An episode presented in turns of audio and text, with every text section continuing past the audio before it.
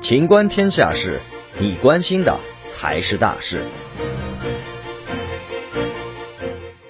教育部支持开展暑期托管，应给予老师适当补助。暑假临近，为满足广大家长需求，解决学生暑期看护难问题，引导和帮助学生度过一个安全、快乐、有意义的假期，近期一些地方推出了暑期托管服务，为引导支持有条件的地方积极探索开展暑期托管服务工作。教育部日前印发了关于支持探索开展暑期托管服务的通知。第一，鼓励有条件的学校积极承担暑期托管服务；第二，保障教师暑假必要的休息时间；第三，坚持学生自愿选择，不得强制要求学生参加；第四，看护为主，不得组织集体补课、讲授新课；第五，积极拓宽资源渠道，充分利用社会教育资源；第六，坚持公益惠普原则，不得违规收费；第七。切实保障师生安全。